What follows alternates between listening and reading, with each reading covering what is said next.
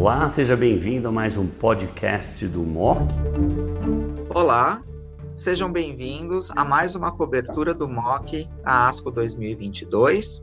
Hoje eu tenho aqui comigo a doutora Suelen Nastre Castro, oncologista da BP, a Beneficência Portuguesa de São Paulo, especialista em tumores torácicos, e ela vai conversar para a gente o que teve de novidade em câncer de pulmão nessa ASCO. Suelen, seja bem-vinda. Oi, William, obrigado pela oportunidade. É, para mim é um prazer discutir os principais estudos da ASCO de 2022 em câncer de pulmão. Acho que câncer de pulmão, assim como vários outros tumores nessa ASCO de 2022, foi um pouquinho morno, a gente não teve dados tão interessantes assim, mas algumas coisas, como você bem pontuou, acho que a gente pode levar como mensagens principais para casa. O primeiro que eu queria discutir com você é um pouquinho sobre neoadjuvância com quimioimunoterapia. Você acha que esse vai ser o novo padrão de tratamento para a maioria dos nossos pacientes?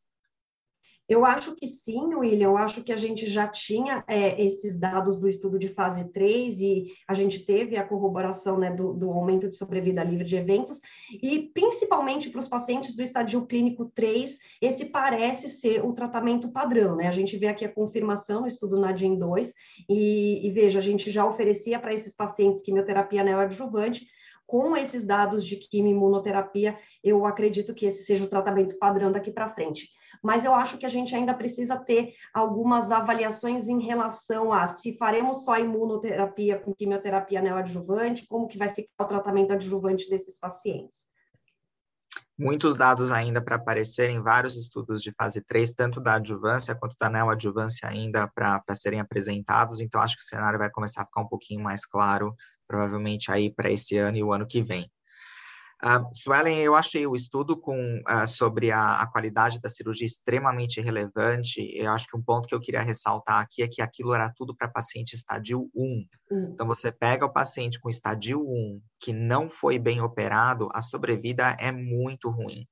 E cirurgia para estádio 1 não é para ser uma cirurgia tão complicada, né? Então, isso mostra como a, a qualidade da, da, equipe multidisciplinar e as discussões e a qualidade tanto do tratamento cirúrgico quanto do tratamento sistêmico, quando for indicado, uh, e, e de radioterapia, são extremamente importantes, né? Exato, eu também achei esse estudo bastante relevante. Eu acho que a gente precisa é, ficar mais atento, principalmente nessa parte da qualidade cirúrgica nesses pacientes. É. E como você mostrou, agora vamos falar um pouquinho de small cell, tiragolumab, né, o primeiro estudo de fase 3 aí com anti-TIGIT uh, acabou decepcionando um pouco. Você acha que é o, é o fim dos anti-TIGIT para câncer de pulmão? Tá cheio de estudo correndo com, com, com esse alvo, né? É, eu não acho que seja o fim do, dessa avaliação para câncer de pulmão de uma forma geral, mas eu diria que é um estudo de fase 3, foi bem desenhado, com o braço controle é, padrão, então eu acho que nessa doença particularmente não parece ter um potencial benefício. Eu diria que para esse cenário eu não ficaria animada de outros estudos é, tentando demonstrar o benefício mas eu acho que ainda tem outros cenários de câncer de pulmão, talvez de não pequenas células, que a gente mereça é, estudos nesse, nesse sentido. É, tem muita coisa para acontecer em termos de combinação com imunoterapia em câncer de pulmão. Você mesmo mostrou os dados do, do LAG3. Eu achei um pouquinho difícil de interpretar esse estudo, porque entrou PDL1 negativo, PDL1 intermediário, PDL1 alto. Fica difícil de saber, aí as cortes começam a ficar muito pequenas, aonde que talvez essa associação tenha um maior benefício, né?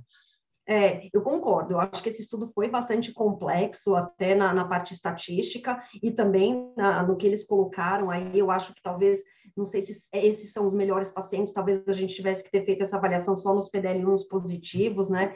Eventualmente. Então, eu também achei um pouco complexo da gente tirar alguma conclusão desse estudo. Eu acho que a gente precisa de estudos maiores para tentar entender se essa molécula é importante e para que pacientes que a gente deve, deve ter benefício. É, e eu confesso que o pessoal não ficou muito entusiasmado com o PDL1 negativo, mas eu acho que uma taxa de resposta em torno dos seus 27, 30% sem quimioterapia para esses é, pacientes é, não, não é para jogar fora, né? É claro que a gente tem agora quimioterapia, então fica um pouquinho difícil de entender aonde que isso se encaixa, mas Uh, eu acho que aparentemente o alvo provavelmente tem algum, algum efeito aí, a gente só precisa entender direito qual é a melhor droga e a melhor maneira de utilizar, né, a melhor população. Exato. E, e, aí o último tópico de imunoterapia que eu achei extremamente relevante foi talvez um dos únicos estudos, se assim, não o único estudo acadêmico que foi para a sessão oral da ASCO, que foi o estudo que manteve o pembrolizumab ou a imunoterapia pós-progressão à primeira linha e adicionou o ramucirumab uma taxa de resposta, eu achei alta, né, Suelen? Acima de 20%. Sim. Quer dizer, você não está usando químio, então, e você está usando uma droga a qual o paciente já falhou, uma classe de drogas a qual o paciente já falhou, que é a imunoterapia. Então, eu achei esse ponto bastante interessante. E o aumento de sobrevida global, que para mim parece que está apontando que talvez continuar a imunoterapia pós-progressão para esses pacientes e acrescentando tratamentos novos seja um caminho interessante para ser explorado, não é, Suelen?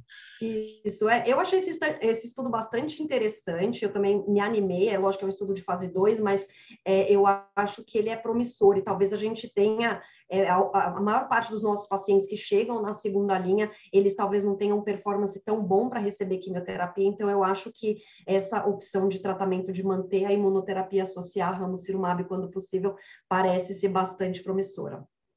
É, precisa ainda validar em estudos maiores e não dá para a gente ficar mantendo a imunoterapia como rotina uh, ainda, mas talvez esse seja um caminho interessante. E eu concordo com você, talvez um dos dados mais importantes de terapia-alvo foi exatamente o que você mostrou, uh, o inibidor de Carras G12C, a gente tem o sotoracib uh, chegando aqui no Brasil, Uh, e agora os dados de adagrasib uh, publicados no New England Journal uh, em concomitância com a apresentação na ASCO. Você acha que a adagrasib é uma outra opção para tratamento de Carras G12C, Suelen? Eu acho que é uma outra opção. Aparentemente, em termos de efeito colateral, ele parece ter um pouco mais de toxicidade do que é visto no sotorazib, né, no estudo de sotorazib, mas eu acho que a gente precisa entender aí o sequenciamento, né, qual que vai ser o sequenciamento, mas acho que entra como uma opção também de tratamento para esses pacientes muito bom. Suelen, muito obrigado aí pelo excelente resumo e a gente se vê em outra ocasião aqui no MOC.